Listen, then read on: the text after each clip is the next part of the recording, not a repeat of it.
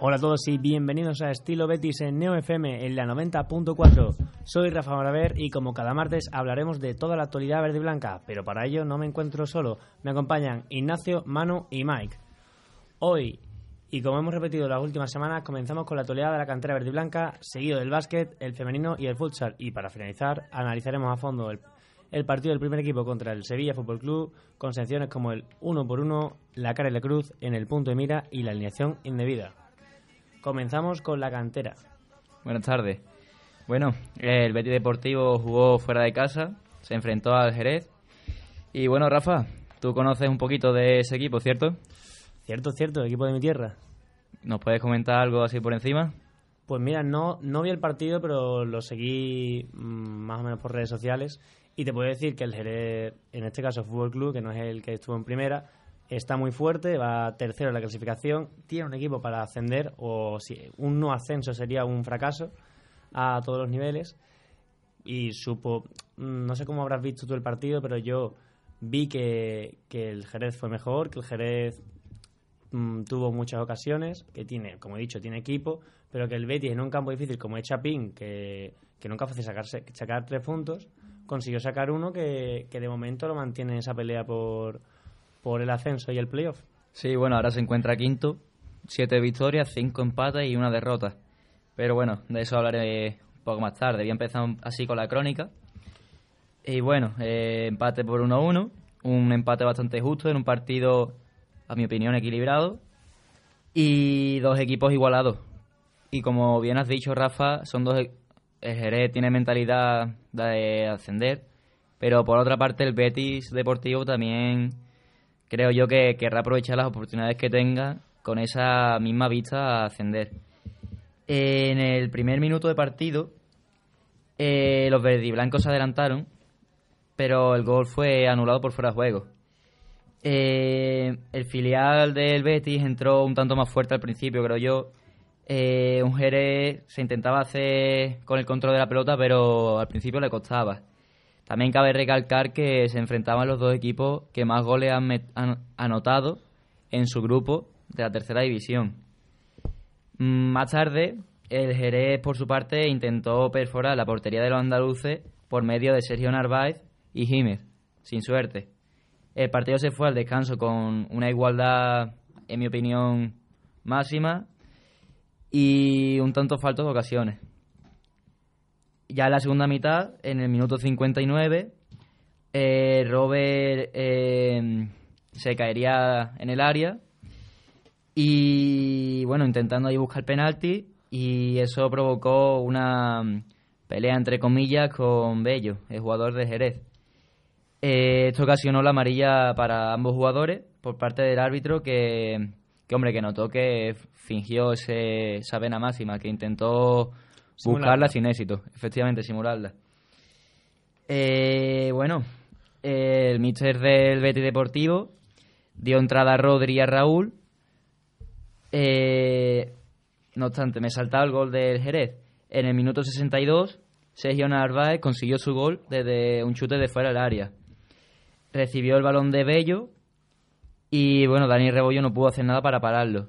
Y Muy- ahora sí es cuando el entrenador del Betis da entrada a Rodri y a Raúl con una idea clara de, de ir a por el empate a toda costa. Eh, Meléndez en el 83 estuvo cerca de poner las tablas en el marcador, pero no sorprendió al portero del Jerez y envió y este envió la pelota a córner. Y el gol tardó en llegar hasta el último minuto de partido, donde Raúl remató un centro eh, que mandó Calderón, que defendió malamente la defensa de, mm, del equipo de Jerez- bueno, del, del Jerez Fútbol Club. Y ahí quedaba el marcador final por 1-1, empates, y el Betis, pues bueno, eh, sale a esa quinta posición, fuera de los puestos de playoff, y a mí me da la sensación de que, aunque van quintos y solo han perdido un partido, cinco empates deja algo que desear. Deja mucho que desear realmente, porque, porque bueno, al final que te has dejado 10 puntos si no me fallan la cuenta, y cada punto cuenta. Si, hay, si se quiere luchar por los playoffs, cada punto cuenta. No obstante, veo una buena progresión en el juego de, del fila verde y blanco. Y bueno, ese puntito de hacer algo más por evitar esos empates. Y esta es mi. Y bueno, mi punto de vista sobre el deportivo de esta jornada. Sí, yo nada que puntuar, solo te voy a decir dos cositas que tenemos que destacar que el Jerez Fútbol Club venía de, de un cambio de entrenador bastante extraño, por así decirlo, ya que llevaba, iba en segunda posición, había ganado partidos importantes, pero el entrenador decidió por temas personales que, que, no, quería, que no quería seguir en el club y se trajo a otro. Eso también es un, un punto a analizar en cuanto al partido, que veníamos con un equipo todavía, un, equipo muy bueno, con muy, muy buena plantilla, pero con una idea de juego un poco trastocada tras este cambio de entrenador, como digo. Por otra parte, destacar, como tú dices, a Raúl, que creo que es el que metió el, el, Efectivamente, en el último minuto. En el, último minuto, que va cogiendo galones, galones en el, en el Betis Deportivo y que, es muy bueno. Yo creo que tendrás o puede tener oportunidades en el primer equipo. Bueno, aunque, aunque la plaza delantera ahora mismo está muy cara. Sí, sí, ahora mismo el hueco en la delantera no, no creo que ahora mismo sea una opción realista. Ahora mismo no, pero un partido de Copa del Rey, con este nuevo formato. Yo creo que como, como con el nuevo formato se, se enfrentarán a equipos un poco más pequeños, en este caso, podría probar Rubi a incrustar a Raúl o a Ismael incluso, que ya lo hizo bien contra el Celta. A Rodri. A Rodri. A Michian también. A Michian. Gente, que, gente que lo está haciendo bien a pesar de que obviamente midiendo las distancias, que es tercera división, pero creo que están apuntando fuerte. Igualmente la tercera división es un grupito, el grupito que tiene el Betty es un grupo duro. Un grupo fuerte, que va, quinto y hace cosa de dos semanas iba primero o segundo con, con diferencias. Sí, sí, están bastante igualados. De hecho, mm, se ve un poco que cuando se enfrentan estos equipos más, más duros, son partidos muy exigentes y partidos donde digamos que no hay tanto furbo, hay menos goles y bueno, es un grupo duro. Y también para defender un poquito esos, esos empates, como tú dices, del Betis, decir que ya se ha enfrentado a equipos fuertes, se enfrentó contra, contra el primero en su día, se enfrentó ahora contra el Jerez. Así que si ahora mismo te estás quitando a los equipos fuertes y te estás manteniendo, no, no estás cayendo, mm, estás aguantando esos golpes en sus estadios, cuando lleguen los equipos más menos exigentes, por así decirlo, esperemos que lo sepa lidiar. Sí, estoy de acuerdo. Bueno, pues ahora pasamos con el básquet, que nos lo va a contar Mike. Cuéntanos. Pues el Real Betis recibía al Barcelona Lasa en, en su casa y la verdad es que sorprendentemente hizo un gran partido, un partido a la altura de, de un equipo de Superliga, que recuerda un poco al, al partido contra el Vasconia, ya que hicieron un gran partido, estuvieron a la altura, pero finalmente no consiguieron la victoria. Eh, fue un partido que el Betis sí que es verdad que empezó totalmente dormido. En los dos primeros minutos se colocó el, el Barcelona con un parcial de 0 a 12. Eh, eh, tuvo que pedir un tiempo muerto el entrenador y fue cuando despertó realmente el Betis. Empezó a jugar muy bien y llegó a un final del primer cuarto con una muy buena diferencia de 23-28. Durante el segundo cuarto se vio a un Betis muy fuerte, con una defensa muy segura y unos jugadores que mm, iban lanzando tripes, iban metiendo todos y así mantenían realmente la cortar las distancias en el partido. Destacar nombres como Obi, Ribens, que realmente hicieron un gran partido. Así se plantaban al final del segundo cuarto con un gran parcial. En el tercer cuarto eh, fue cuando llegaron los verdaderos problemas y es que volvieron a dormir, se volvieron a salir muchísimo más lento y es cuando se llegó a la mayor diferencia del partido que fueron 13 puntos. Ahí es cuando apareció un Obi, un Obi que hizo un verdadero partidazo y llegó a hacer hasta dos robos seguidos y tres triples consecutivos, realmente un gran partido. Y así consiguieron llegar al final del tercer cuarto manteniéndose un poco más en el marcador con un parcial de 69 a 78 y llegaron a un último cuarto y definitivo bastante interesante. La grada animaba porque veía que realmente su equipo tenía muchas posibilidades de, de realmente dar el pelotazo y dar la gran sorpresa y seguía estando un hobby intratable. No paraba de meter triples y no paraba de bloquear, haciendo imposible cualquier intento del Barcelona, que de hecho en los tres primeros minutos del último cuarto solamente pudo encajar dos puntos. Es curioso como en tres minutos solamente pudieron encajar dos puntos y al principio del partido pudieron meter 12. Se nota mucho la concentración del equipo. Y era un Betis que estaba jugando muy bien, pero el Barcelona es un gran equipo y no iba a dejar de jugar no iba a dejar de jugar mal y eh, empezó a encontrar un montón de huecos y Higgins metía todas las bolas que intentaba. El Betis seguía apretando y el partido cada vez estaba más interesante. Hasta que Izundu hizo la una falta personal, fue expulsado y quedó al equipo con la quinta falta. Y este fue el fin de las posibilidades del Betis. El partido finalmente se acabó y por muy poquito, por una diferencia de cinco puntos, no pudo dar la gran sorpresa en su casa y darle la, la alegría a lo suyo de ganar un partido muy importante contra un equipo muy difícil como es el Barcelona Lassa. O sea, podríamos decir que, que, el Betis remó, remó, remó, pero se quedó, se ahogó en la orilla. Se quedó a punto. Por fallos de, de, concentración al principio del tercer cuarto y del primer cuarto, esos 12 y 13 puntos consecutivos del Barcelona eh, le hicieron que no pudiera remontar un partido que realmente lo, lo hicieron muy bien y al fin y al cabo quedan buenas sensaciones porque demostró que es un equipo que puede plantarle cara a cualquier equipo. Aún así, salvando las distancias, podemos decir que compitió contra un, gran equipo, compitió contra el Barcelona, contra no es el Real Madrid en este caso, que es el, que es el, vigente, el vigente campeón, pero eh, es un muy buen, muy gran equipo que al que le compitió un Betis que yo creo que puede hacer grandes cosas, como me dices. Bueno, pues ahora pasamos a la siguiente sección, que en este caso es el futsal. Cuéntanos, Manu. Pues sí, la verdad que una semana más el Betis Futsal viene de forma espectacular en Liga. Recordemos en segunda división que ocupa en solitario la primera posición con 20 puntos y en el que esta vez fuera de casa contra el Ceutí ganaron los de Juanito por 1-5, que una vez más salieron en, el, en un principio espectacular con mucha intensidad, teniendo el dominio en las primeras ocasiones del encuentro, abriendo de forma tempranera el marcador en el minuto 6 en las botas de Eric. Tras el gol, el Betis siguió con la misma dinámica, pero sin eficacia de cara a puerta, siendo básicamente acoso y derribo, mientras que en defensa eh, conseguía, con una defensa muy sólida, estando muy compactos atrás, evitar que eh, el, el Ceutí, que intentó responder abriendo el marcador y empatando las ofensivas del equipo local. Mientras tanto, al filo del descanso, Emilio Buendía, ya no hay que decir nada sobre él. Ya llevo muchas semanas siendo muy pesado, el delantero que, que vino en este mercado y que es uno de los máximos goleadores, acabaría con la ineficacia en ataque del partido desde el gol de Eric, anotando dos goles. Pese a parecer que estaba el partido sentenciado con un 0-3, en la primera parte el Ceutí revivió con un gol de Saúl al principio de la segunda parte. Sin embargo, el equipo mantuvo el buen nivel y el juego de todo el partido, como ya nos tiene acostumbrado el equipo de Juanito, sentenciando con goles de buen día una vez más que cerró un grandísimo partido, uno de los mejores de la temporada con un hat-trick y Rubén Cornejo. Y bueno, otra vez resaltar la, la espectacular actuación de Emilio Buendía, que ya se coloca cuarto en la tabla de máximos goleadores con 10 goles ya, 10 tantos, que está siendo un poco como el Loren de, del Betis Futsal. Todo lo que toca lo mete y ahora mismo está empatado con Juan Muniesa del Azulejo Moncayo, próximo rival del Betis Futsal, y a tan solo dos goles del Pichichi, David Peña del Barça B.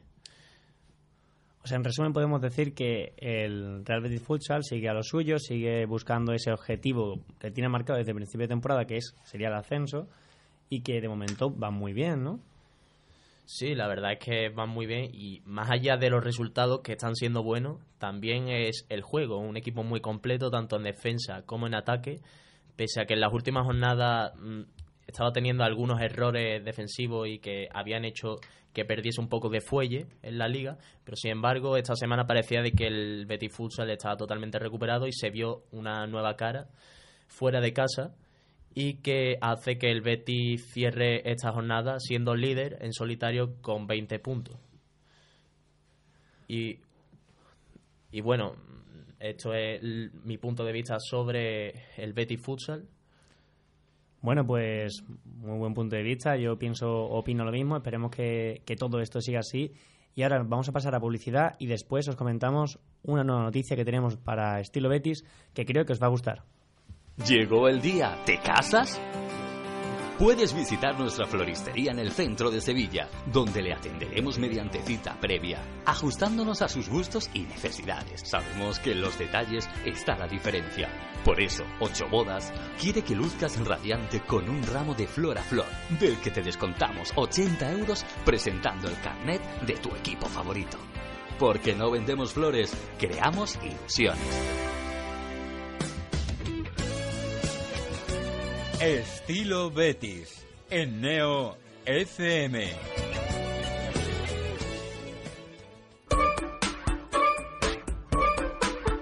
Neo FM. ¿Por qué? Porque Neo FM es la que más me gusta.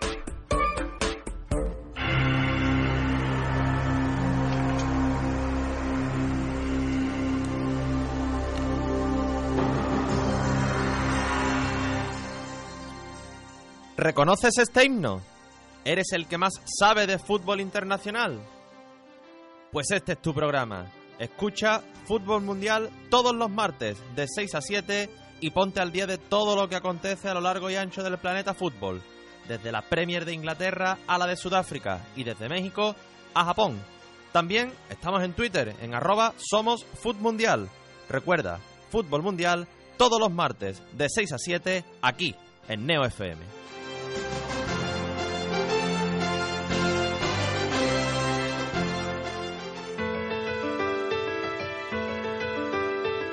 Llega la nueva Neo FM a la 90.4 de Sevilla. Actualidad, cultura, deportes, misterio, cine, tradiciones, humor, salud. Una radio hecha para todos. Déjanos sorprenderte. Somos la voz de nuestra esencia. ¡Hey! ¿Conoces el programa más curioso de la radio? ¿Sabías que las personas que saben más de un idioma tienen menos riesgo de contraer demencia? Un de eso, de lo que son las ciudades ideales. ¿Sabías que el Polo Sur es mucho más frío que el Polo Norte? De acuerdo con varios estudios, su consumo desmedido tiene relación directa. El Vaticano abole el Index Librum Prohibitorum. Sevilla del siglo XIV.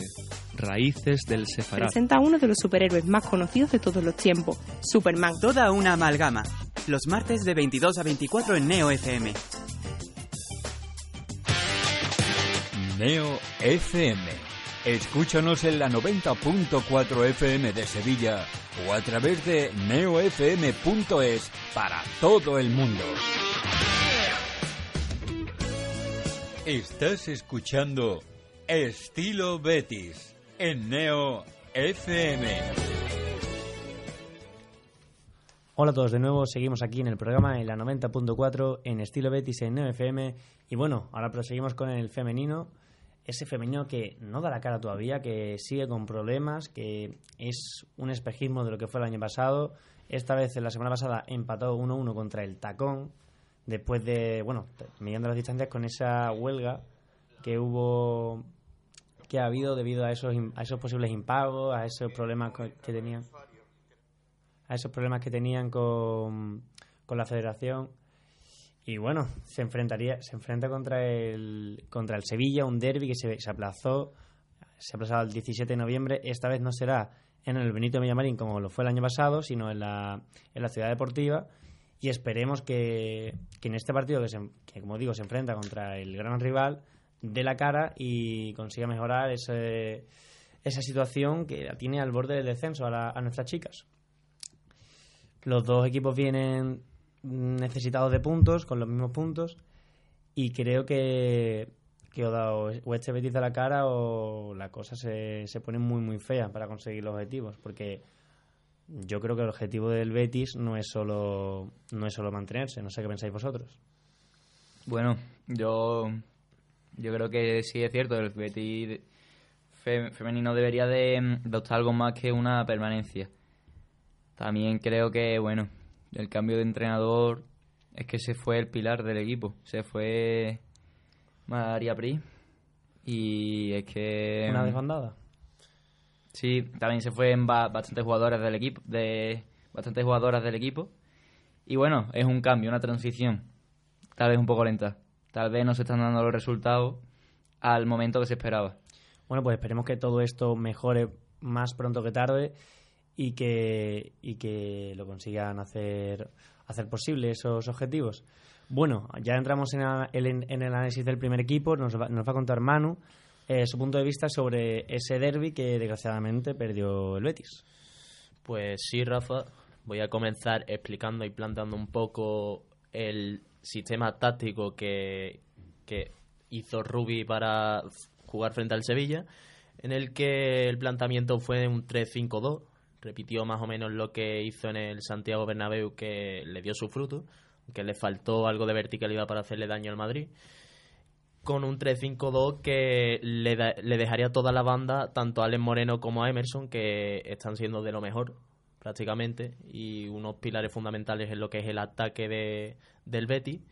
Y yo creo que mm, habría que resaltar dos grandes problemas que, que se vio en el partido, bueno, y que también se están dando a lo largo de la temporada, que uno de ellos es la inexistencia de planificación ofensiva, ¿no?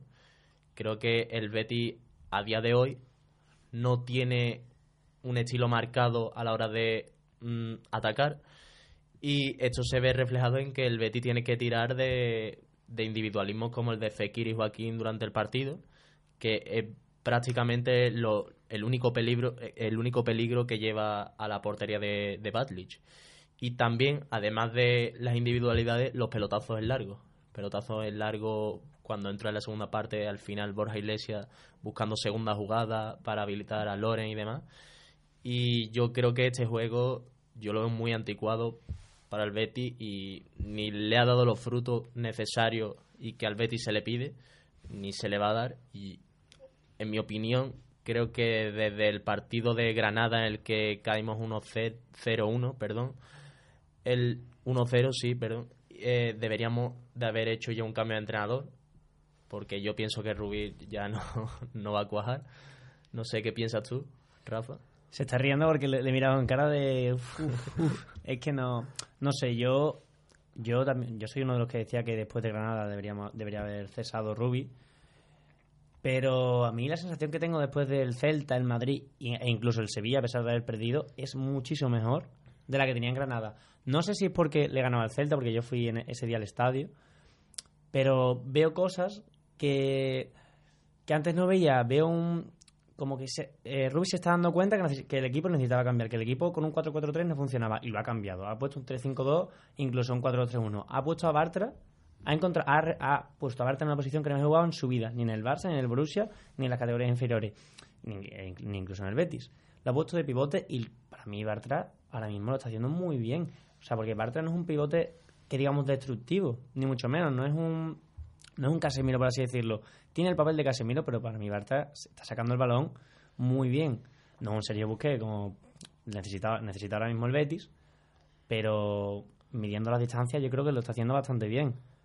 Eh, en cuanto al derby, yo pienso que, que, nos enfrentamos a un Sevilla muy fuerte, que tenía las ideas claras, algo que, como tú dices, el Betis no tiene eh, actualmente que los primeros 35 minutos del partido fueron totales para el Sevilla, que nos dieron un meneo, pero que a partir de ese minuto 35, no sé qué pasó, pero hubo un cambio de chip, el Betis empezó a atacar, no sé si porque el Sevilla con el gol se, se acomodó y dijo, y dijo, aquí me quedo yo, y con el gol de Loren, yo por lo menos dije, ostras, que, se puede, que, que nos hemos, que hemos despertado. Después empezó la segunda parte y esos 10 primeros minutos le, pasaron muchísima factura.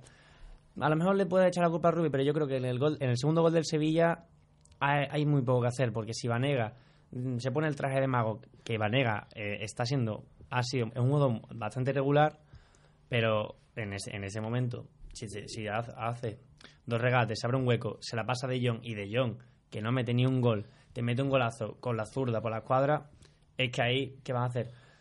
no puede hacer nada. A lo mejor eh, podemos hablar de que la segunda parte fue total para el Betis, para mi gusto, a partir de esos primeros 10 minutos, quitando esos 10 primeros minutos. Pero yo creo que, que no es un partido para decir qué mal lo ha hecho Rubi o se tiene que ir ya. No sé qué pensáis vosotros. Claro, no para decir eso, pero es que te paras a pensar en los goles dices tú, es que son errores de juveniles, porque para empezar el segundo gol que tú has comentado, Mandi habilita el fuera de juego, pero sí. Muy poco. Eh, es verdad que la línea no estaba, pero es lo que te digo, que Vanega, es que Vanega rompe al centro del campo en dos toques. Y al romper el centro del campo en dos toques deja la defensa descolocada. Y ahí viene eso. Y, de- y que De Jong, es que me da mucha rabia porque De Jong, que a mi gusto es un buen delantero, pero que iba con una racha mala, llega una vez y te la clava, tío, y, y te la clava. Por mi parte, yo tengo que comentar que el Betis hizo bien en, en frenar a los laterales de Sevilla. En bastantes momentos del partido, por no decir en, en casi su totalidad. El Sevilla juega con sus laterales y sus laterales son muy ofensivos. Son Jesús Nava y Reilón. Los dos laterales de la selección.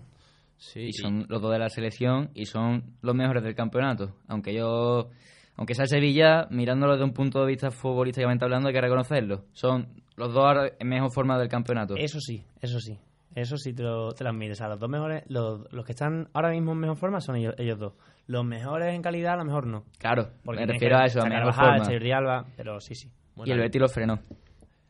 Ah, Hay que hablar también de eso, hay que hablar del el papel de Alex Moreno, que tú mismo me has dicho antes que si lo llevaría a la selección, te he dicho que todavía es muy pronto para la absoluta, pero que va en muy buen, va en muy buen camino. Mm, yo veo, veo que Alex Moreno ha sido el bueno el, el lateral izquierdo carrilero realmente que más ha destacado en las últimas dos jornadas de campeonato porque contra el Sevilla hizo un partidazo y contra el Madrid hizo otro partidazo Y contra el Madrid hizo un partidazo defensivamente, que todavía no, no habíamos, no habíamos visto esa faceta tan pulida de Alex Moreno. Veíamos un, un carrero que subía mucho, pero que a veces dejaba unos huecos atrás bastante grandes, pero contra el Madrid, con ese equipo tan apretado, tan, de- tan puesto defensivamente, dio la cara y... y, y gracias a eso asenta Pedraza.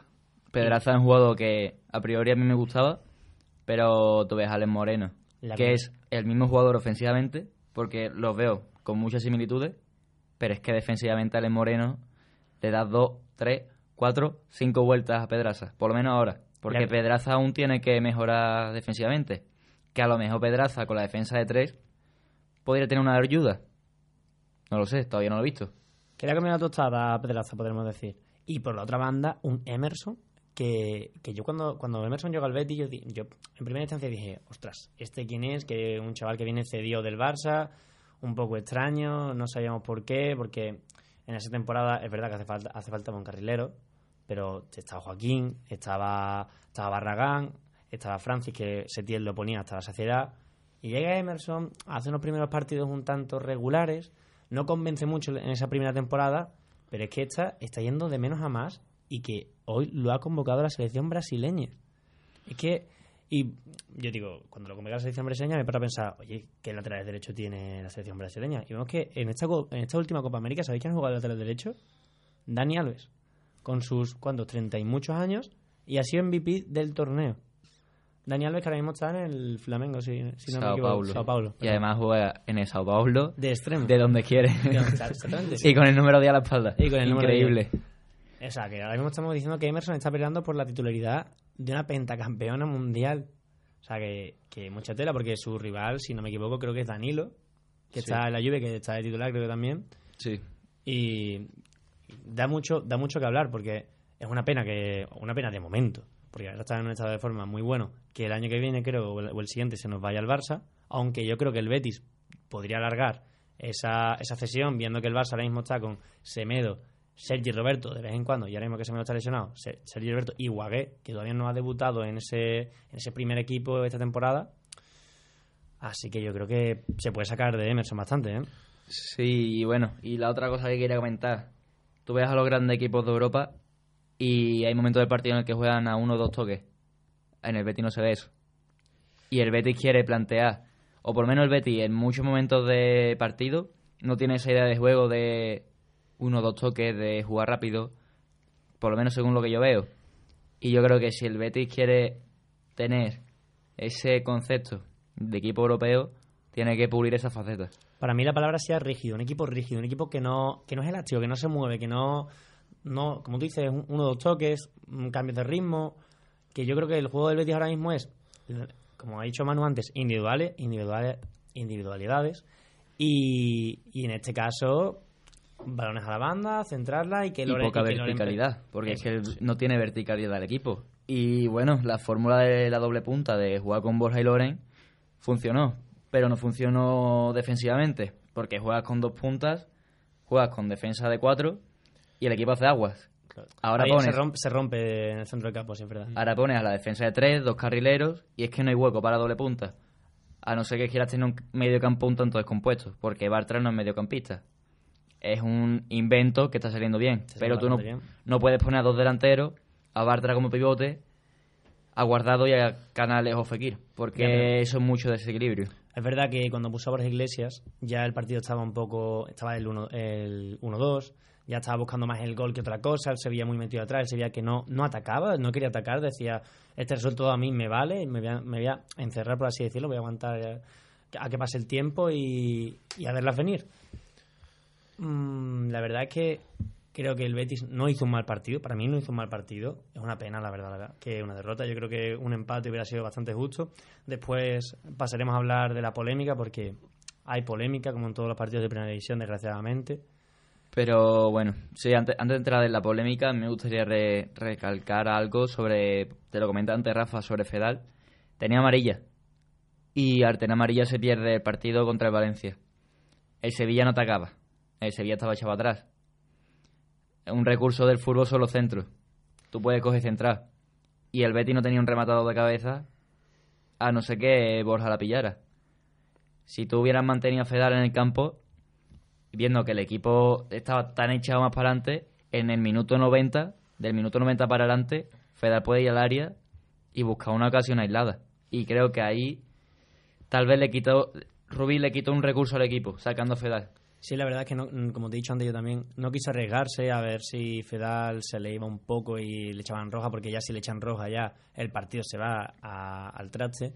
Pero sí es verdad que, que Fedal es un buen recurso aéreo, de, al balón aéreo, y vemos que también el gol viene de eso, de un centro de Alex Moreno, si no me equivoco, que le come totalmente eh, la tostada Emerson al defensor del Sevilla, Emerson, ¿eh? que no es un que no es un titán, no es alguien muy alto, y la deja Loren, que Loren otro partido más, otro otra vez, que está insaciable, que es que no, no para de, de meterla. Y además defensivamente el trabajo espectacular que está haciendo el Loren. Es que todo lo que tiene arriba lo mete y después defensivamente está apoyando como el que más. Y también respecto a lo que hemos estado hablando Rafa antes del segundo gol de, en el que te decía de que Mandy tenía algo de error, es verdad que es muy difícil porque rompe la línea por nada. Centímetros. Pero sin embargo, además de hecho, en, la primer, en el primer gol también tuvo parte de culpa por el, el despeje, el mal despeje que hace él, que deja el balón muerto en el área y mete al campo. Entonces, yo por eso, después comentaremos la cara y la cruz, yo a Mandy lo he puesto en la, en la- Era una de las cruces del partido. No sé cómo lo que pensáis. Fíjate que yo pienso que Mandy ahora mismo es el cuarto central de el cuarto central del Betis, porque Sidney, aunque no se hable mucho de él, está cumpliendo. A mí Sidney no me está disgustando para Y, nada. Fe- y Fedal, en mi opinión, está siendo el mejor. Fedal mejor porque defensivamente fue colosal. Bartra es inamovible porque Bartra está ahora mismo haciendo ese parche de pivote. Y Mandy, yo creo que se vio reflejado porque también vemos en el partido de Granada que pidió perdón, por así decirlo, a la, a la afición. En el partido de Celta, bueno, eh, no hizo mal partido. Bueno, yo también me acuerdo contra el Levante que tuvo un fallo de entendimiento con Bartra. Si no recuerdo mal, se le coge la espalda a Bartra y Mandy no llega a la cobertura. Cierto, cierto. Y bueno, en fin. Yo quería, yo quería partir una lanza a favor de alguien que no hemos hablado todavía del Betis y que al principio en otros programas le dimos bastante caña y es Canales. Mm, Realmente me sorprendió, me sorprendió también contra el Madrid. No de, Totalmente. inton- de intentar, de crear jugadas durante todo el partido y al igual que en el partido del Madrid me pareció que se llevó un poco el rol del más listo, de saber dónde está y dónde jugar constantemente la bola. Sí, creo que uno de los problemas del Betis es lo que estabais comentando antes, de un equipo rígido que le falta movilidad en el centro del campo, realmente le falta centro del campo, creo que a- no, ahora mismo no está funcionando bien. Canales se puede llevar el premio a prácticamente el mejor de esa posición. Al líder también, porque contra el Madrid lideró totalmente al equipo. Cuando él cogía la pelota, el Betty era un Betis, era un equipo. Ahí yo le tengo que dar la razón a. Mike. Yo creo que Canales está volviendo a ser el que era. Mm, A mí Canales me está gustando mucho en estos últimos partidos. Y lo que digo, yo no sé qué pensáis vosotros, pero la sensación ahora mismo mm, es agridulce por, por haber perdido, pero es mm, tengo mu- mucha mejor sensación que en Granada. Por- bueno, por otro lado, me gustaría comentar que, que bueno, que Loren sigue sin ir a la selección. Mm, Robert Moreno es un seleccionador que a priori, y creo, creo que él mismo lo ha admitido, que él va por los jugadores que mejor en forma están. Y Loren, Loren mete lo que tira. Lo que tira, la mayoría, va para adentro. Si bien es cierto que selecciona, se, se Rodrigo, eh, cae de la convocatoria. Rodrigo es un perfil distinto al de Loren. Eh, con- hablando de perfiles, coincide con el de Morata. Pero. Pero, hombre, que Loren. Loren a lo mejor no, no es del Atlético de Madrid. A lo mejor Loren no tiene caché mundial. Pero, hombre, que estuvo empatado en el Pichichi. Está ahí, está ahí. Está ahí. Está metiendo más goles que Morata. Si no me equivoco. Porque Morata, si no recuerdo mal, tiene 4 o 5. Y Loren tiene 8. Siempre la, yo creo que la posición de delantero en la selección es muy difícil porque cuando uno llega y se asienta, como es el caso de Paco Alcácer ahora mismo, que le ha costado muchísimo asentarse porque a Paco Alcácer, si no lo convoca la, la campaña anterior haciendo la temporada que hizo en el Borussia, que entraba y todo y lo metía, no lo convoca. Eh, vemos que el de Loren puede ser un caso como el de Borja Iglesias. Borja Iglesias el año pasado no fue convocado con la selección y fue uno de los delanteros del campeonato. Yo creo que Loren tarde o temprano irá, va a ir. Sí, sí, así. Eh, es verdad que en este caso podría haberlo metido por Rodrigo, aunque también hay una- baja muy notable que para mí es el parejo, que no sé por qué no lo ha puesto, pero ya, eso ya es a gusto propio. Pero podría haberlo metido por Rodrigo, pero yo creo que eh, la selección se, quería- se quería quitar un, un problema de encima, que es la convocatoria de Adama Traoré, que hemos visto que lo ha convocado, pero no ha podido jugar porque lo, ha- lo han, com- lo han traído por una lesión y él mismo se ha lesionado. Se hablaba, se hablaba de que Adama Traoré iba a jugar con Mali y parece que la selección se enteró de eso y quería atarlo, como se suele decir, no sé si metiéndolo en el minuto 80, metiéndolo en el 75 para que jugara esos primeros minutos de partido oficial y que ya no tuviera esa posibilidad de, de ir con la selección de Mali. Eh, ahora mismo no sé quién ha, quién ha cubrido la baja de Sarabia. Sarabia. Pues es muy raro porque han cambiado de perfiles porque Sarabia es verdad que es, es banda derecha, es como un volante, pero no es delantero. Es algo extraño. Yo hubiera, yo hubiera llevado parejo. Está claro, yo también lo hubiera llevado, pero pero bueno, yo me quedo en, en Loren, porque, hombre, si, si bien es cierto que Rodrigo tiene un perfil de delantero echado a banda, más veloz, polivalente, también está ahí era Moreno, que está convocado. Pero Tal vez no está veloz, no tiene nada que ver con Rodrigo, pero también es un delantero que se la ha visto jugar en la banda con el Villarreal, un tanto echado a banda y demás. Yo creo que el, el perfil de Morata, Loren y Gerard Moreno son muy semejantes. Son tres delanteros que, que junto también con Diego Costa, que ahora mismo no está en su mejor nivel, se parecen. Entonces, si tiene que llevar tres delanteros, podríamos decir que está el delantero echado a banda, que como tú dices es Rodrigo, el delantero tanque, entre comillas, que es en este caso es Morata, Diego Costa y, y Loren, y, y después está el segundo punta, que en este caso sería Paco Alcácer. Y bueno, por otro lado, si no me equivoco, está Oyarzábal, ¿no?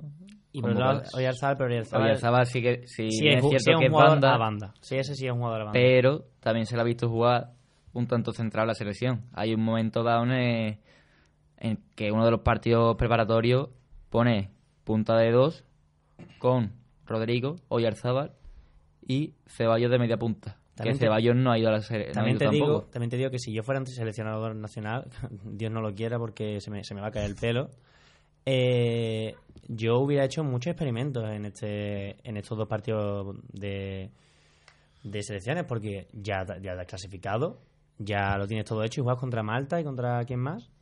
¿Alguien lo sabe? Equi- equipo a, Eh, a priori equipo- fácil. Equipo a priori fácil. Equipos no, no muy difíciles. Entonces, ¿por qué tengo que llevar yo la base que tengo? No, ya yo entiendo que sí, que quieras hacer piña, pero puedes darle oportunidad a gente que lo está haciendo bien, a gente que, que está que no está en esa primera fila de selección de esto lo voy a llevar seguro a la, Euroco- a la Eurocopa, pero darle oportunidad para, para que se desenvuelvan. Eh, me acaban de pasar la chuleta que, que el segundo partido es contra Rumanía. Es que son dos partidos muy factibles para que la gente ya la gente juegue. No te digo que quites pero- todo, todo, todo, toda la columna vertebral, te quedas con Ramos, te quedas con el portero, te quedas con un centrocampista que mande y los demás pues a darle oportunidad a chavales que lo están haciendo bien. Por ejemplo, Dani Olmo. Por ejemplo, Dani Olmo. Que, bueno, que ha ido convocado tras un europeo, si no me equivoco, sub-21 bastante, bastante... y en la Champions, y en la Champions está dando bastante la cara con el Dinamo de Zagreb. Daniel Mono es un caso, bueno, nos estamos desviando un poco del Betis, ¿no? Pero es un caso de que yo no entiendo por qué sigue jugando en el Dynamo Zagreb cuando es una perla. Es una perla que cualquier equipo español se debería de dar la cara por él. Yo creo que está esperando al Barcelona. Para mí. Es, es que, ha entra- es que el Barcelona, si, si no lo sabes. Pero bueno, es que en el Barcelona no encaja. Y Griezmann no encaja directamente. Por, eso está esperando al Barcelona. Griezmann se ha que- visto que... llega al Barcelona. Griezmann es un media punta. Eh, falso bueno, falso 9 no, de hecho, es media punta. Y juega de extremo, no funciona. Juega de delantero, no funciona. Bueno, Dani Olmo no tiene nos hemos, desviado un poquito, nos hemos desviado un poquito del Betis eh, con la selección española, que, que van a ser estas dos semanas muy largas para los aficionados del Betis. Y bueno, vamos a entrar ahora en el tema que menos nos gusta a los aficionados del fútbol, ya sea del Betis, del Sevilla o, de, o del Jerez, que es la polémica, que es el VAR. ¿Qué pensáis del VAR? Porque no, os pongo en situación, estamos hablando de la jugada, creo que fue esta, esta fue la primera jugada, centro lateral de Emerson de Joaquín, no, de Emerson en este caso, que entra a rematar Joaquín, Diego Carlos le gana el salto, pero se ayuda del brazo para y le golpea en la cara. Es verdad que no le golpea con el codo, que le golpea con el antebrazo, que por ahí puede decir, bueno, si no le golpea con el codo no es penalti, pero yo lo que tengo dicho es que si eso si esa acción pasa en tres cuartos de campo y no en el área, es, es amarilla y es falta. ¿Qué Sí, pensáis vosotros? Yo pienso lo mismo. De hecho, defiendo totalmente tu opinión porque si nos ponemos así, el que pasó en el minuto noventa y pico contra el Getafe, aquella tarjeta roja A Loren. a Loren, que fue algo prácticamente igual. Es lo que yo digo, el VAR, porque sea un equipo u otro, tiene evidentemente que actuar de la misma manera. ¿Y qué iba a decir, Rafa? Mira, yo te digo una cosa, yo pienso que puedes pintar penalti o no puedes pintar penalti, porque todo es interpretación, que no es como un fuera de juego que es, es o no es. Pero si hay una jugada, si hay una jugada dudosa en el área, porque es dudosa, porque como digo, es inter- interpretación de cada uno, ve a mirarla. Porque, vale, tú te puedes creer lo que dicen los de arriba perfectamente y, te- y además tienes tu primera impresión, tu primera impresión porque lo has visto, pero no es mejor verlo otra vez en una pantalla para decir, mira, llevo razón, no es penalti, o mira, me he equivocado, vaya por Dios, penalti. Mm, No sé, en la, en Carlos- en la Premier lo hacen. Diego Carlos en, en su choque con Joaquín, estoy viendo el vídeo, estoy viendo la jugada, salta con los brazos demasiado abiertos. Es verdad, mira, yo he hablado con, con compañeros míos que son sevillistas y dicen, no, pero es que, es que tú cuando saltas eh, tiendes a abrir los brazos. Y digo, no, no, porque yo he jugado muchos años al fútbol, a pesar de que yo he sido portero, yo a un defensa, viendo a mis defensas, mis defensas no podían saltar con los brazos abiertos porque le, se comen al delantero. Es verdad que a lo mejor al saltar tiendes a abrir los brazos, pero si con que se te vaya un poco, le das en la boca, a- en este caso al rival, y es, es sancionable. Es un, yo creo que es una infracción. Sí, sí, estoy de acuerdo. Pero bueno. Pero Sí, que- yo, yo critico lo mismo, que no es, yo siempre soy muy de defender a los árbitros, todo es interpretable y al final cada persona puede opinar lo que sea, pero sí que veo en Premier y veo también en Champions lo que has comentado tú antes, que se revisan mucho más las jugadas, al fin y al cabo el VAR es un gran apoyo a la hora de, de todas las fuera de juego, pero también existe la posibilidad de ver el colegiado del encuentro, ver la jugada hasta que él lo considere, no, no confiarse tanto, que lo veo muchas veces en la liga, confiarse de lo que dicen desde arriba y ahí se queda. Creo que deberían de revisar mucho más las jugadas para intentar ser un poco más... Es mejor prevenir que curar. O sea, que no es que no es que te, estoy te esté criticando, sino que es mejor que te asegures de, de lo que lo tuyo eh, lo has hecho bien, de que de hacer caso a los de arriba. Yo entiendo que tú confíes ciegamente en los de arriba, pero lo que digo que es mejor prevenir que curar. Que yo no te estoy criticando por, y yo, no vas no vas a verlo, no sé qué. Mira la Premier, la Premier hasta que no se aseguran, incluso se pegan. Es verdad que te das un poco más, pero es, mejor para el fútbol, porque así hacen el fútbol más justo. No sé. Y bueno, ahora pasamos a la segunda acción polémica de este encuentro, que es eh, entra Fekir en el área, se, se regatea al Mudo Vázquez, el Mudo Vázquez impacta su pie contra la espinilla, porque es en la espinilla. Es verdad que Fekir no se cae, porque también es verdad que a Fekir tienes que darle muy fuerte para tirarlo con ese tren inferior que tiene, porque está fuerte, y después se tira. Pero el contacto antes lo hay, lo que pasa es que Fekir El contacto lo hay, lo que sí que es cierto que Fekir tiende un poco a... mm, exagerarlo. A exagerarlo. Mm, es interpretable. Es interpretable, pero Yo creo lo- que- lo- es lo mismo que digo que mm, míralo, míralo y Claro. sal de duda, o sea, no te creas la arriba porque Pero aunque yo defiendo de que la de Joaquín es penalti, en esta no ni siquiera me iba a mojar porque creo que es interpretable. Sí, es cierto que hay contacto, pero es que si el jugador lo exagera también...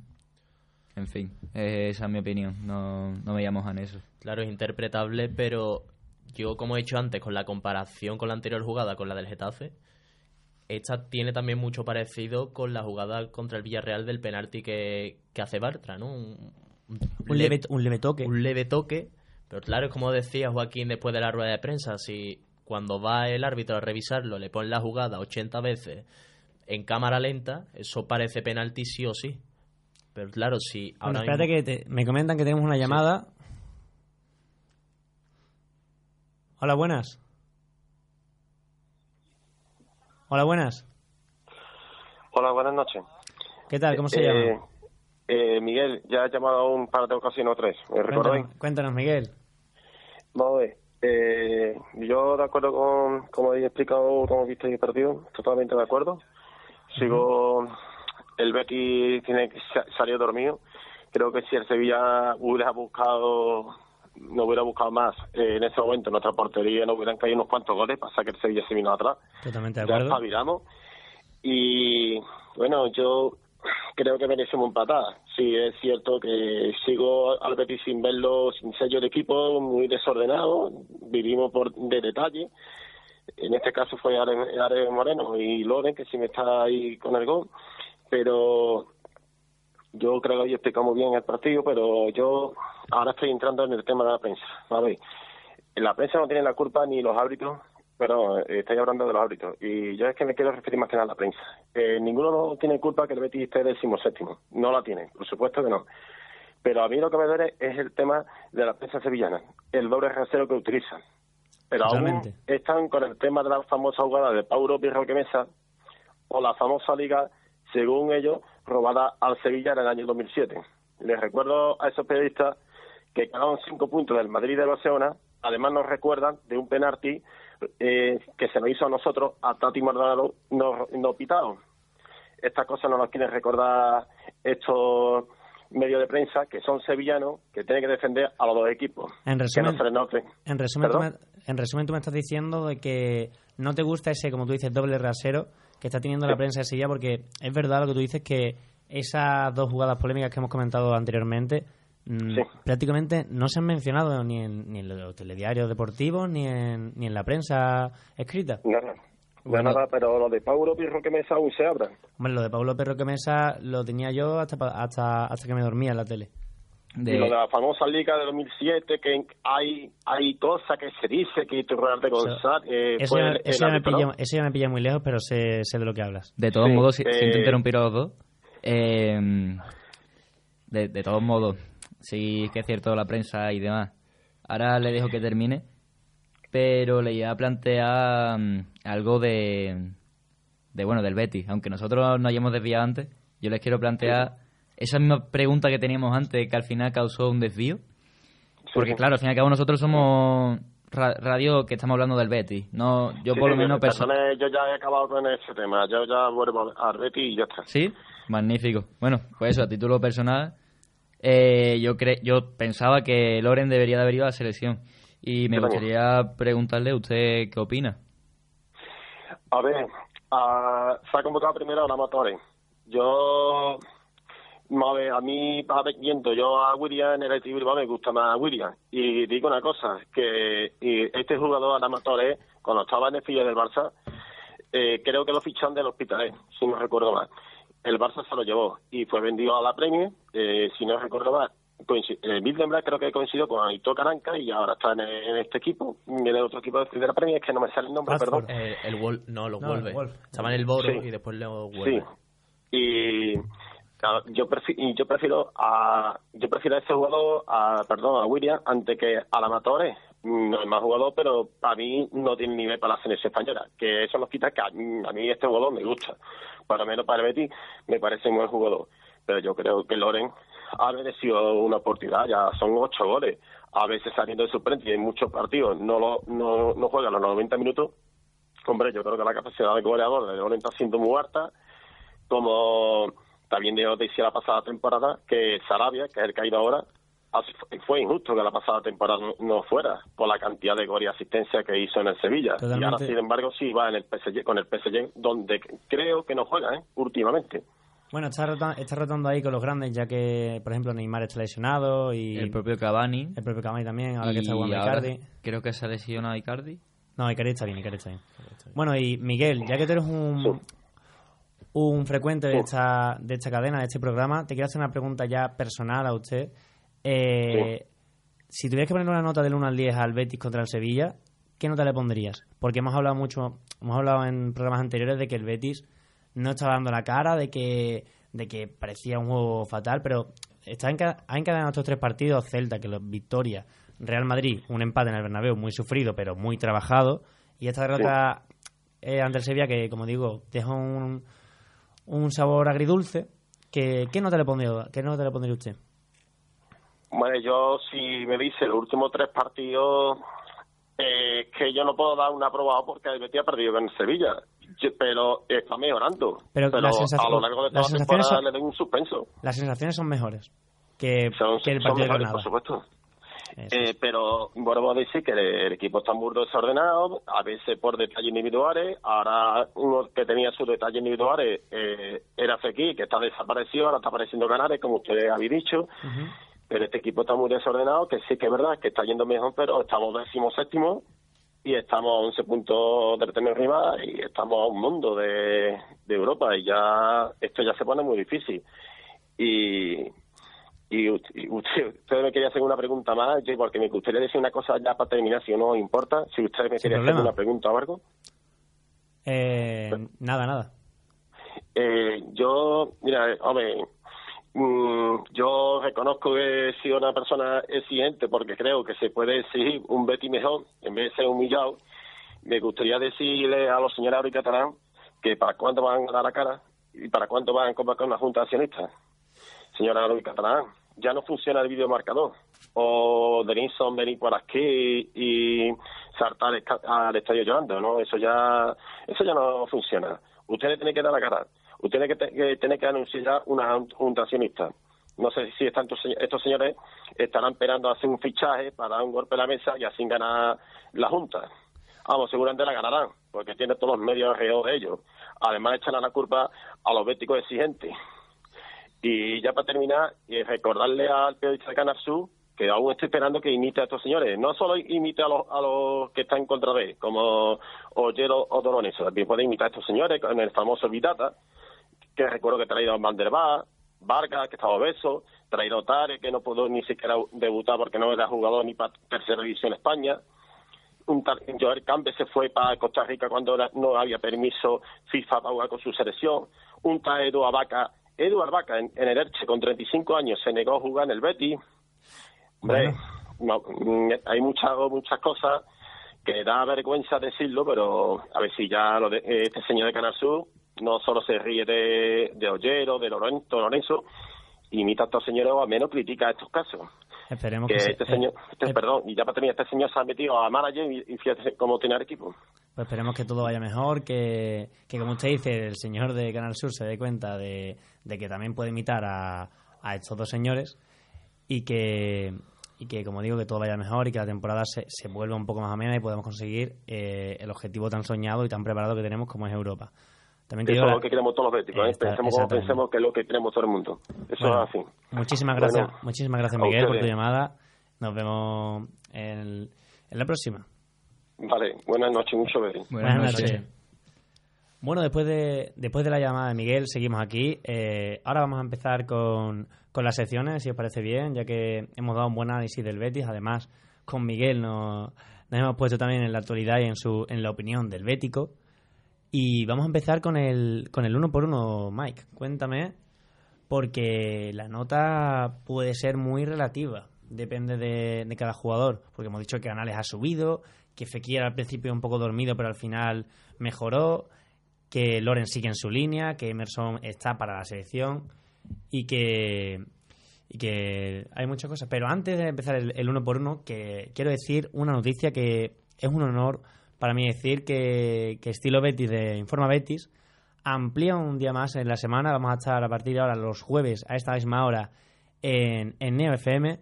Nos podréis escuchar, como siempre, en la 90.4 de este de la emisora de vuestra radio y, y es un honor poder, poder tener otra franja horaria más para comentar más noticias y sobre todo la, toda la actualidad de, de este Betis que, como digo, ojalá vaya siempre a mejor. Y ahora sí, no te interrumpo más, Mike, cuéntame el uno por uno. Sí, yo mm, con las notas realmente he sido un poco crítico, ya que después de la temporada tan flojita que está haciendo el equipo, son pocos los jugadores que se salvan de la crítica. Empezamos con el portero, con Joel, un 6 alto y es realmente la nota que le pondría para el partido y para él en general. Es un portero que no está, está haciéndolo bien, pero no está haciendo un gran nivel de, de portero. De hecho, pudo hacer un poco más en el primer tanto.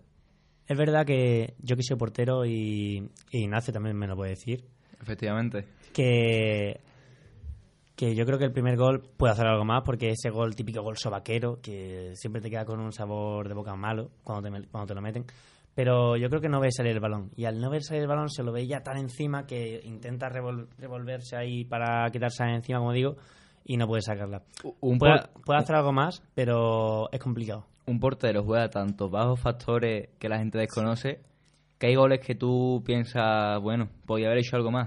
Pero es que si tú te pones al pie del portero, No algo, tan- algo ha fallado. No es tan fácil como parece y yo creo que puedo decirlo desde mi punto de vista y voy a lanzar una lanza a- por todos los porteros que cada portero es un mundo, desde el punto de vista del portero siempre somos los más críticos, cuando fallamos siempre pensamos qué puede hacer algo más, incluso cuando paramos pensamos que si podemos hacer algo, algo mejor, pero bueno, para mi gusto sí, Joel podría haber hecho un pelín más en el primer gol, pero no se le puede no se le puede hacer la cruz por eso.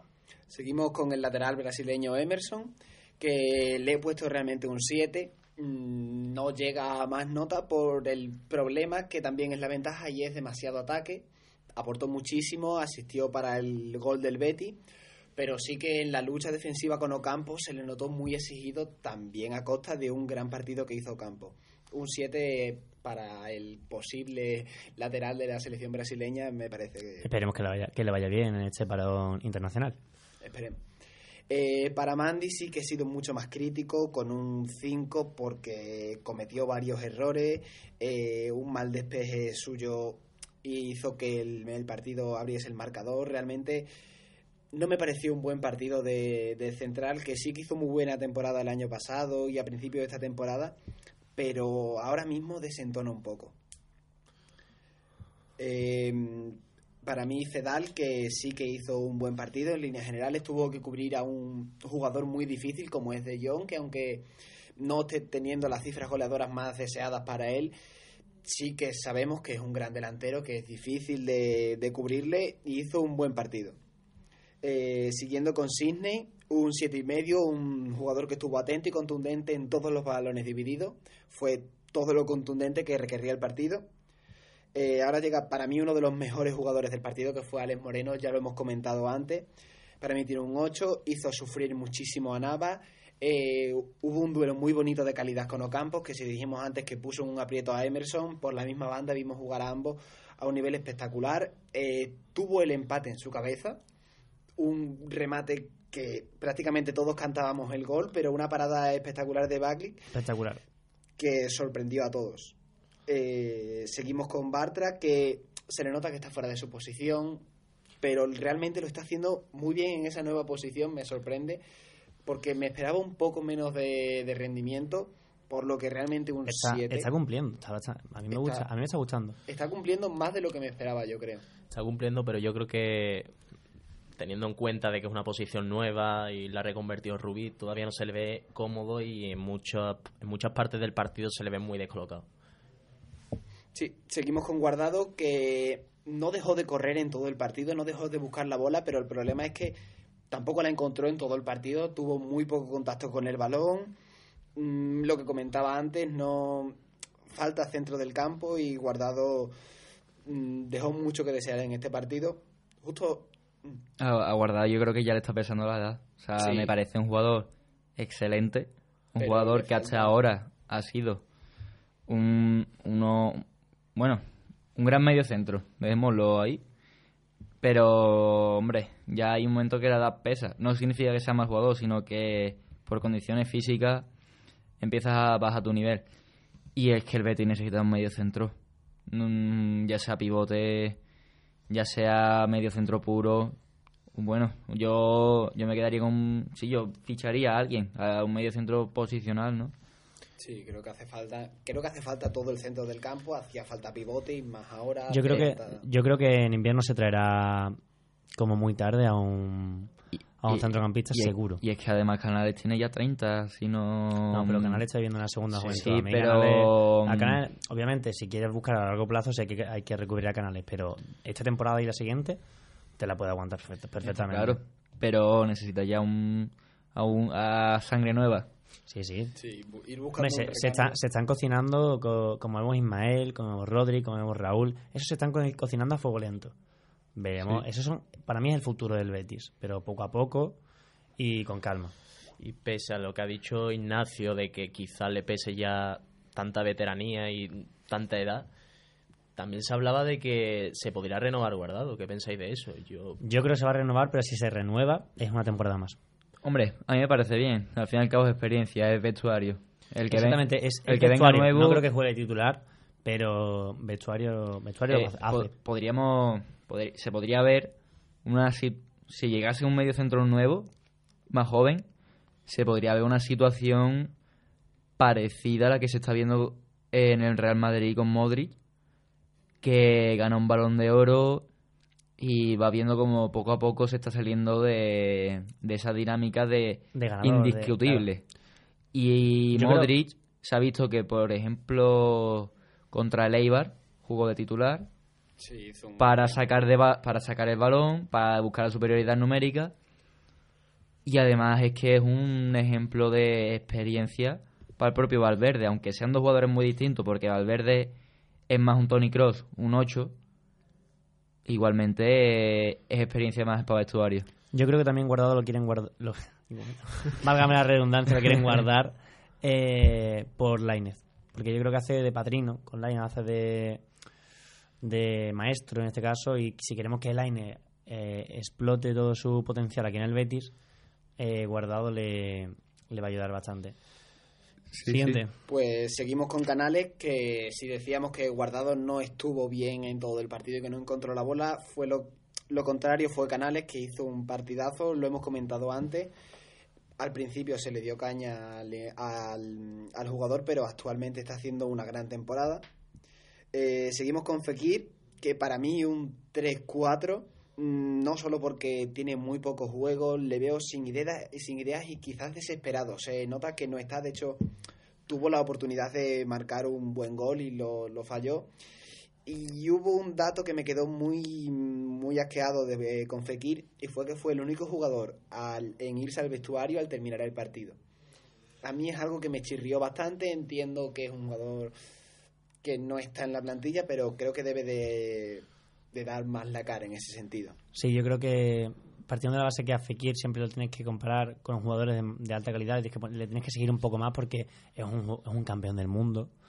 Que yo creo que en esa escala que le podemos dar, eh, sí se merece ese 3 o 4. Porque puede dar muchísimo más, creo yo. Pero también por ese por ende, Fekir ah, tampoco se le está viendo acompañado por el equipo, ¿no? Ya lo comenté en otros programas. Es verdad. Que, pare- que es un superclase, pero un superclase solo no hace nada. Exactamente, tiene que buscar, tiene que acompañar al equipo y que el equipo le acompañe a él. Pero Está quiz- claro. Quizá pasa un derby, no creéis que lo, lo vimos falta de actitud, yo al menos en mi opinión personal. Sí, sí, es lo que dice Mai de que se fue al vestuario justo al acabar el partido. Y bueno, ¿qué jugador tenemos después de Fekir? Eh, después tenemos a Loren, que poco más hay que hablar de él, otro gol más, ya, ya lleva 8, está a punto de, se- de coronarse Pichichi. ¿Qué no te le das? Eh, le doy un 8, igual que los goles, 8-9, porque realmente está jugando muy bien. Le está quitando el puesto a Borja Iglesias, que es uno de los fichajes de este año. De hecho, salió de titular y no Borja. Y luchó hasta más no poder. Mm, Me parece que en comparación con Fekir, la actitud de Loren es totalmente diferente. El momento de forma y Es verdad que Loren eh, es bético de cuna, eh, viene de la cantera, entonces yo creo que vive estos partidos de, de distinta manera que Fekir, que acaba de llegar al Betis, no es, no es español, aunque no hace falta ser español para vivir un, un derby de distinta manera, pero es verdad que, que Loren es muy, muy bético. Bueno, Fekir no sabe de lo que es un derby aquí, pero también ha vivido en Francia los Olympiques de Lyon, Olympiques de Marsella, que eso... Que también, que también son cosas cosas grandes. Bueno, y en los cambios, cuéntame. Y seguimos hablando de, has dicho Loren de Bético de Cuna, lo mismo pasa con Joaquín, que le cambió totalmente la cara del equipo, un jugador que ya tiene 38 años, pero cada vez que sale se nota que le cambia totalmente la cara, estuvo a punto de dar la asistencia para el empate, Mm, se le nota con muchas ganas cada vez que sale, estuvo a punto de provocar eh, un penalti que ya lo comentamos antes. Realmente me sorprende este jugador porque no deja de hacer las cosas bien y ya son muchos años y es realmente la cara visible del equipo. Es muy sorprendente ese estado de forma en el que se encuentra Joaquín, a pesar de, como dices tú, de la edad. Eh, y en el último, ¿no hay más cambios? Sí, hay dos cambios más, que es Tello, que le he puesto un 5 porque necesita más minutos para reencontrarse, apenas jugó, y Borja Iglesias, que no le he llegado a poner ni nota, porque no tuvo tiempo para demostrar nada, salió en los últimos minutos, y creo que no es tiempo suficiente para hacer una evaluación sobre el jugador. Totalmente de acuerdo con esas tres últimas notas y con las demás. Eh, ahora pasamos a la cara y la cruz. Cuéntanos, Manu. Bueno, empezando con la cruz, yo he puesto, como había comentado anteriormente, a Mandy. Fue para mí el peor de los centrales en cuanto a nivel. Está muy regular, lo veo esta temporada, en comparación a- al espectacular año y- que hizo la temporada pasada. Y es que parte de, culpa tienen los dos goles. Quizá en el segundo es más salvable porque es una distancia mínima por la que rompe la línea de fuera de juego, pero en el, primer gol eh, es imposible hacer un, mal despeje para dejar a campo habilitado de esa manera dentro del área y marca placer, ¿no? Y después la otra cruz que he puesto es Rubi. Quizá mm, ha sido de, de los mejores partidos que hemos visto del Betty en algunos, en algunos tramos de- del partido. Pero le he puesto la cruz por el simple hecho de que se ha encabezonado en, cua- en que cuando vamos perdiendo, eh, empieza a sacar tanto centrales como mediocampistas, que es verdad que tiene que hacerlo porque tienes que intentar empatar, pero quizá, quizá es, es demasiado extremista y eso hace que quiera convertir el partido en un, en un correcalle, ¿no? Yo creo que el Sevilla, si no llega a quedarse en los últimos minutos aguantando el partido, tal y como estaba el equipo en el centro del campo y demás, si no iba a ser porque prácticamente se iba con De Jong al córner de, de Gol Sur, podría haber hecho un gol más. Después, por otro lado, en cuanto a la cara, está to- to- totalmente claro Alex Moreno. Fue el mejor con muchísima diferencia respecto a, a todos los jugadores de- del equipo verde y blanco. Más que Loren. Yo creo que Loren le ponemos un- una nota alta porque la que tiene la mete y después apoya en defensa, pero ¿Tú crees que le has puesto, o sea, perdón por interrumpirte, ¿crees que le has puesto un poco más a Alex Moreno porque no, no se esperaba tanto como ese partido de Loren? Porque vemos que Loren es algo que nos está mal, acostumbra- mal acostumbrando a que la que tiene la meta. Pero en el caso de Alex Moreno ha sido un trabajo progresivo, o sea, empezó teniendo ahí sus más y sus menos con Pedraza, poco a poco, y ahora está a un nivel muy alto, incluso, incluso como decía Ignacio, de plantearse eh, el momento de selección. Y pues algo parecido a lo del tema de Emerson, ¿no? Que empezó algo de una manera más tapada, por así decirlo, entrando en los 11 iniciales y poco a poco ha ido una progresión constante que le ha hecho ser titular indiscutible y siendo una de las piezas fundamentales en el ataque verde y blanco. De todos modos, yo creo que Alex Moreno sí tiene más competencia que en Brasil en el lateral, porque Alex Moreno eh, Tiene ahora mismo a Gallá y Bernat, que son los dos convocados. Y a Jordi Alba. A Jordi Alba. Que ahora mismo está lesionado, si no me equivoco. Sí. A, tú mismo me lo comentaste, Rafa Monreal, que a mí a título, a mí, a, mí, a título personal no me termina de convencer para lateral izquierdo. Eh, a mí Monreal me gusta por la experiencia que tiene. Ah, pero eh, paramos un momentito que tenemos otra llamada. Y eso, antes de que nos pase la llamada, te quería comentar eso, que Monreal me gusta porque se está reconvirtiendo mucho en la Real Sociedad y está dando la cara. Eh, la llamada. Hola, buenas. Hola, buenas. Buenas.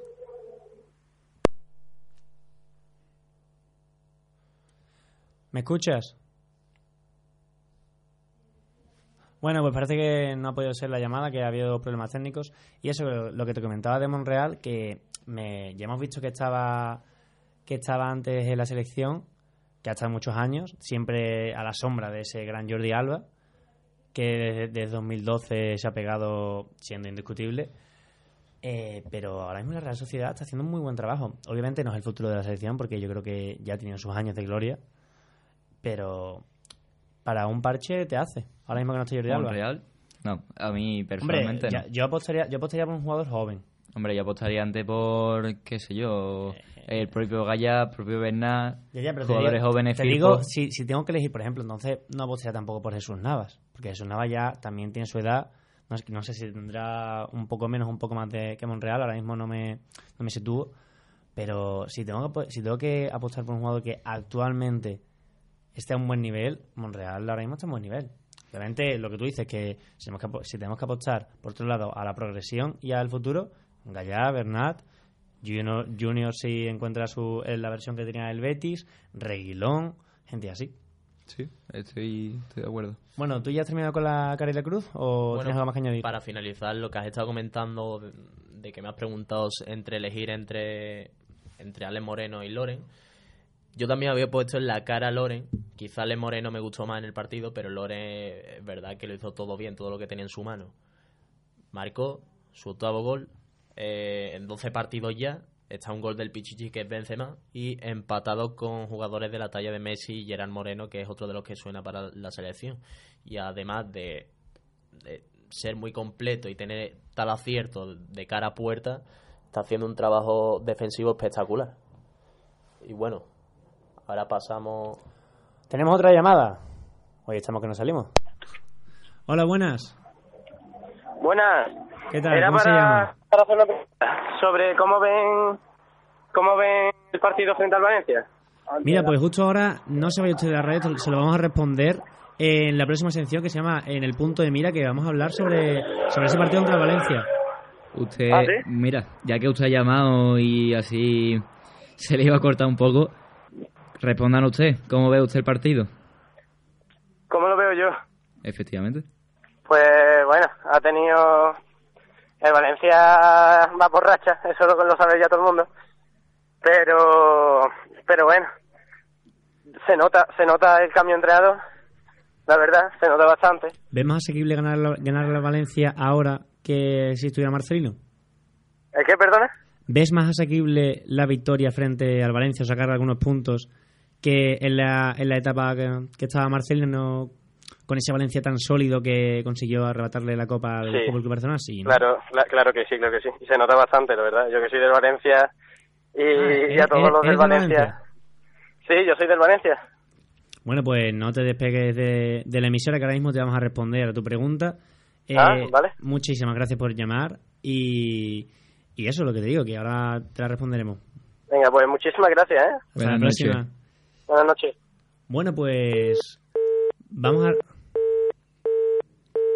Bueno, pues vamos a responderle a esa pregunta de nuestro oyente que Mike, cuéntame en el punto de mira esa sección donde vemos y, y analizamos el siguiente rival del Betis, que esta vez nos, nos pilla un poco más lejos por ese parón de selecciones, pero que, que es el Valencia, un equipo que viene con una racha un poco extraña porque gana al principio no convencía con ese con ese cambio de entrenador tan extraño, tan tan raro, porque siempre que tú cambias un entrenador es por una, es por una razón de números, una razón de, de derrotas, de victorias, de sensaciones, pero es que ese Valencia de Marcelino era muy bueno. O sea, tenía, una- tenía un juego muy, muy clasificado. Y lo cambian más por una razón extradeportiva. Extradeportiva, efectivamente. Que realmente por lo que se debería de cambiar un entrenador, ¿no? Bueno, el Valencia viene de ganar 2-0 a un Granada que, que ya empieza a haber carencias eh, y se empieza a notar que está dando ese bajón, que no puede mantener tanto el ritmo de esta primera división en, esa- en esas posiciones de Champions incluso. Pero eso, vamos a analizar el Valencia que, que de momento va mejorando. Cuéntanos. Sí, yo para este partido tengo sensaciones un poco agridulces, ya que realmente lo que estábamos comentando de que el ambiente en Valencia también está muy enrarecido después de esta destitución de, del entrenador y viendo, viendo los números eh, se ve como el Valencia está jugando mejor fuera de casa, aunque este último partido lo haya ganado contra el Granada. Está jugando mejor fuera de casa que, que cuando juega en Mestalla por este ambiente que aunque no sea en contra de los jugadores, eh, tampoco le beneficia a ellos. Entonces creo que es un poco un valor que podemos tener a favor para el Betis, pero tampoco en- encuentro de, manera muy muy positiva al Betis, ya que venimos de bueno de este partido que si realmente no se le ve mal con este nuevo planteamiento de Rubi, sigo pensando que le falta un centro de un centro de campo a principio de temporada no estaba mal de goles, pero estaba siendo un destrozo en la defensa. Ahora han puesto cinco defensas, o sea, no, tres centrales. mm, sí. Sí, mira, yo, si te hablo del Valencia, eh, tengo que hablarte de Dani Parejo. Dani Parejo a mí, a pesar de que no soy muy fanático del Valencia porque no es mi club favorito, eh, Dani Parejo me tiene enamorado y me fastidia mucho que no lo hayan convocado para la selección porque está dando un espectáculo, a pesar de ser muy lento, que siempre ha sido lento, pero es un jugador posicional como por ejemplo es el Sergio Busquets. No es del mismo estilo, pero es un distribuidor de juego maravilloso. A mí Dani Parejo, eh, la madurez que ha cogido en el Valencia, que no la tenía en el Getafe, que la, fue cogiendo en el Getafe, pero te- ha terminado de madurar como futbolista en el Valencia, como capitán, recibió un montón de críticas en su día, pero Marcelino le, le dio todo su apoyo y mira, aquí tenemos un jugador que para mí debería ser internacional, eh, incluso llevarlo a la Eurocopa si sigue en este, en este nivel. Por otro lado, vemos que últimamente Celades ha conseguido eh, una cosa que Marcelino no, no consiguió. Entonces, vemos ese, eh, esa mejora de Maxi Gómez, que con Marcelino no aparecía, no conseguía terminar de convencer y que le está dando oportunidades. Ferran Torres, que esa promesa que decían al principio de temporada que le iban a ceder, que no, ten- no iba a tener minutos, se saca un golazo de la chichera en esos últimos minutos frente al Granada para, para terminar ese partido, que espectacular. Ese Ferran Torres que, que en la sub-19, si no me equivoco, eh, lideró a España para, para las victorias. Entonces, yo a Valencia lo veo bien, lo veo que es un que ahora mismo se está asentando con ese nuevo entrenador y en Champions me alegro de que le ganara eh, que, de que ganara ese último partido con ese golazo de Condogbia. La verdad me, me sorprendió muchísimo ese zapatazo y creo que el Valencia todavía tiene mucho que hablar en esta temporada de, de la Liga Santander. El otro día lo puse en mi red social, puse que ahora mismo los grandes ya no son tan grandes y los pequeños no son tan pequeños que afortunadamente o desgraciadamente la liga se está poniendo muchísimo más reñida y eso para el para el aficionado, seas del equipo que seas, eh, se, es muy bonito de ver. La liga está evolucionando y los equipos más a priori humildes eh, presiona están jugando a un, a un juego de presión a los equipos grandes bastante acertado. Bueno, luego está el Betis, ¿no? Pero pero sí que es cierto que se está viendo una evolución que al que le guste el fútbol, al que sea capaz de dejar de lado los colores por unos momentos y que quiera ver fútbol, le gusta. Pues muy de acuerdo contigo, Ignacio. Y antes de pasar con esa última sección que tenemos, que es la alineación indebida, donde Ignacio nos va a comentar qué, qué 11 pondrá contra, pondría contra el, contra Valencia, te voy a contar un consejito que siempre te cuento y, y de momento no te lo he dicho, que es eh, que es el super comple- complemento alimenticio Moringa Oleifeira. Ya puedes entrar en la web de conatur.es y ver los diferentes productos que ofrece esta empresa creada por Juan Diego Marín. Moringa, el complemento perfecto para tu bienestar. Y bueno, lo que te decía, tenemos cinco minutitos para que tú me cuentes esa alineación de vida que tú pondrías contra, contra Valencia. Bueno, de portero, ¿qué? ¿Hay dudas? No, yo creo que de portero no tenemos muchas dudas. ¿No? ¿No le damos la oportunidad a Dani Martín? Yo creo que Dani Martín se está, res- Rebollo se está- se de está reservando, filial.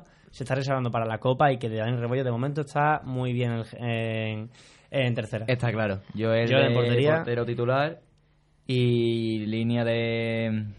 Bueno, línea de 5, línea de 3, como se quiera ver, con Emerson y Alex Moreno de carrileros. Eh, y bueno, yo aquí he dado un cambio. Tal vez no lo acierte porque al fin y al cabo es un cambio que no tiene mucho precedente. Pero ya es volver a meter a Bartra como central. Línea de tres, Mandy, Sidney y Bartra, porque Fedal está expulsado. Y ahí ya me entraría en medio del campo con Guardado, Canales, Fekir y Joaquín. No sé cómo lo veis, pero bueno, Joaquín ya algunas veces ha jugado un poco interior, ¿no? Y sí que es cierto que, aunque Guardado no es un pivote, es un medio centro un poco más posicional. Y con la ayuda de Canales, aunque el, el área de influencia de Canales está más arriba, puede, puede Canales ofrecerles ayuda que necesitaría Guardado. No tanto defensivamente, pero sí a la hora de sacar balón. Y bueno, esta es mi decisión. Al fin y al cabo, como ya he dicho, tal vez no sea acertada porque no hay un precedente, al menos en esta temporada, que me sirva para poner esta alineación. Pero bueno, todo puede pasar.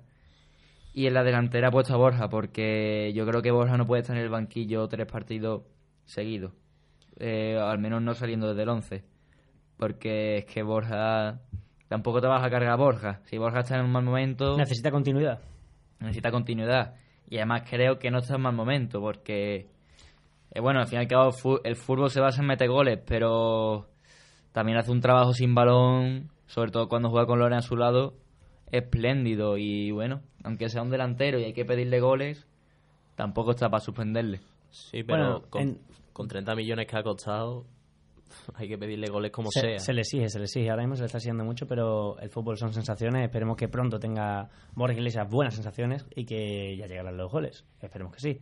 Entonces, la alineación quedaría con Joel en portería, Emerson, Mandy, Sidney y Alex Moreno, Bartra, Joaquín, Guardado, Canales y Fekir y Borja Iglesias arriba. Así quedaría esa alineación que tú sacarías contra el Valencia, ¿no? Sí, bueno, aunque Bartra también lo metería como defensa. Depende de cómo se mira. A lo mejor lo ponen como pivote, a lo mejor lo ponen como defensa. A lo mejor hacen como contra el Celta. Que atacando de una forma, defendiendo de otra. ¿no? Atacando una, Exactamente. defendiendo de otra. Bueno. Ahí con eso termina mi alineación de vida. Bueno, y por último, os voy a lanzar una pregunta, ya que nos queda poquito más de dos minutos, o poquito menos. Eh, ¿Qué pensáis que... ¿Qué sensación, ¿Qué sensación tenéis después del derby? Si tuvierais que, como le he preguntado a Miguel en, en, este- en la primera llamada, si tuvierais que dar una nota del 1 al 10 en estos últimos tres partidos, no tan solo el derby, porque definir al, al Betis en estos últimos par- tres partidos con un solo partido, que en este caso es, ya que es muy importante, es el derby, sería un poco injusto. Eh, ¿Qué nota le daríais, Manu? Yo le daría un 5, ¿no? Viendo la visión general de... O sea, aproba- aprobarías de momento. Aprobaría. Apro- aprobado raspado. ¿Y tú, Ignacio? Me estás preguntando como aficionado al Betis o como aficionado al fútbol. Eh, las Por- dos cosas, en general. Como aficionado al Betis, empatar contra el Madrid en el Bernabéu es para ponerle un monumento al Betis. Pero es que futbolísticamente hablando, y si yo veo al fútbol, o sea, si yo veo al Betis como no como un fan del Betis, sino como un fan del fútbol, es que no me gusta nada como está jugando Rubi. Y no me gusta que no tenga verticalidad, que juegue tan pobre, que juegue tan rígido. Y además creo que eh, quien eligiera a Rubi como entrenador, que no sé quién es, no voy a meter, simplemente creo que se equivocó, porque si se tiene construyó un equipo y pones a alguien que no tiene nada que ver con Rubi, o sea, perdón, pones a Rubi que no tiene nada que ver con Setién, al fin y al cabo tienes que esperar dos años más para que Rubi construya su equipo en el Betis. Por lo tanto, ¿qué número? ¿5, 4, 6? Eh, vamos a darle un 4. Un 4, no apruebas. Mike, Yo voy, a, yo voy a ser un poco más positivo y le doy un 6, ya que un empate en el Bernabéu, hubo momentos contra el Derby que hubo bastantes buenas sensaciones y bueno, contra el Celta fue una victoria en casa. Yo le pondría un 4,9. Si, a- si me hace un trabajito contra el Valencia, le, le aprobaría. A ver si a ver si sacamos un empate, aunque sea como mínimo una victoria eh, en Valencia que jugamos fuera o dentro de- o en casa. En casa. Fue. En casa, ¿no? ¿En casa? Pues si jugamos en casa necesito la victoria y si jugamos fuera un empate O sea, vale en le pones un 4,9. Un 4,9. ¿Cuál profesor que intenta que el alumno espabile? Yo, yo sé que este Betis puede mejorar, que yo sé que el Betis puede aprobar, incluso sacar un notable. Bueno, eh, después de esta, de esta bromilla, tenemos que despedirnos un día más, un martes más aquí en, en Neo FM, en el estilo Betis de Informa Betis. Es un placer estar con vosotros aquí cada martes. Esperemos que esto siga así. Recordamos, te rec- recuerdo que los jueves estaremos como primicia eh, también en este en este programa. Eh, soy Rafa Maraver, me despido, un saludo a todos y muchísimas